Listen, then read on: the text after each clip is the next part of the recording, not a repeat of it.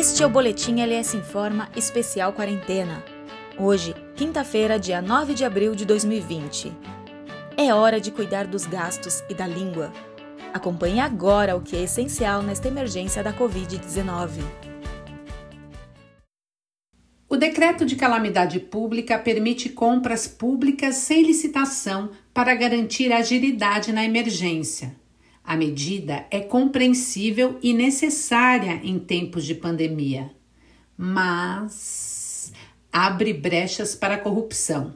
Vidas podem ser perdidas por desvios de recursos.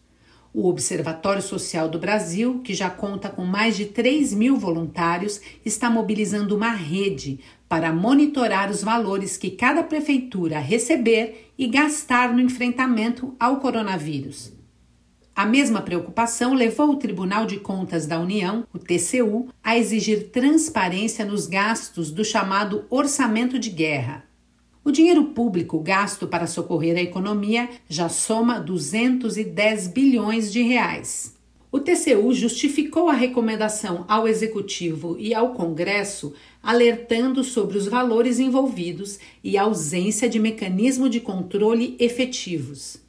Com o feriado da Páscoa, a semana que se encerra com muitas incertezas e a certeza de que a boa comunicação continua sendo estratégica. Aqui, os melhores discursos dos líderes mundiais não criaram pânico e nem disseminaram informações de saúde além das já conhecidas, ou seja, fiquem em casa, se cuidem e vamos vencer mais essa. O destaque foi a Rainha Elizabeth, que falou para os britânicos essa semana, sem panelaços, e conclamou a todos a suportar o momento.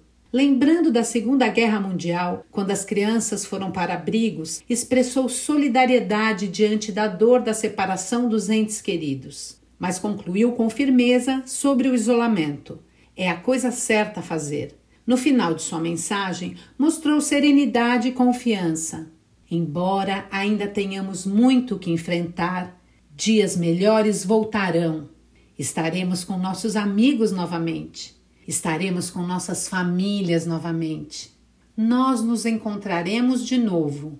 Juntos estamos enfrentando essa doença.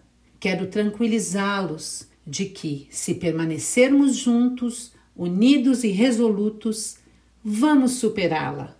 E com essa mensagem de esperança, encerramos a semana desejando a todos um excelente fim de semana. Fiquem em casa, se cuidem e obrigado pela audiência. Eu sou a Larissa Skeff, que assino esse boletim com Armando Linhares Medeiros e Paula Quintas, da equipe LS Comunicação.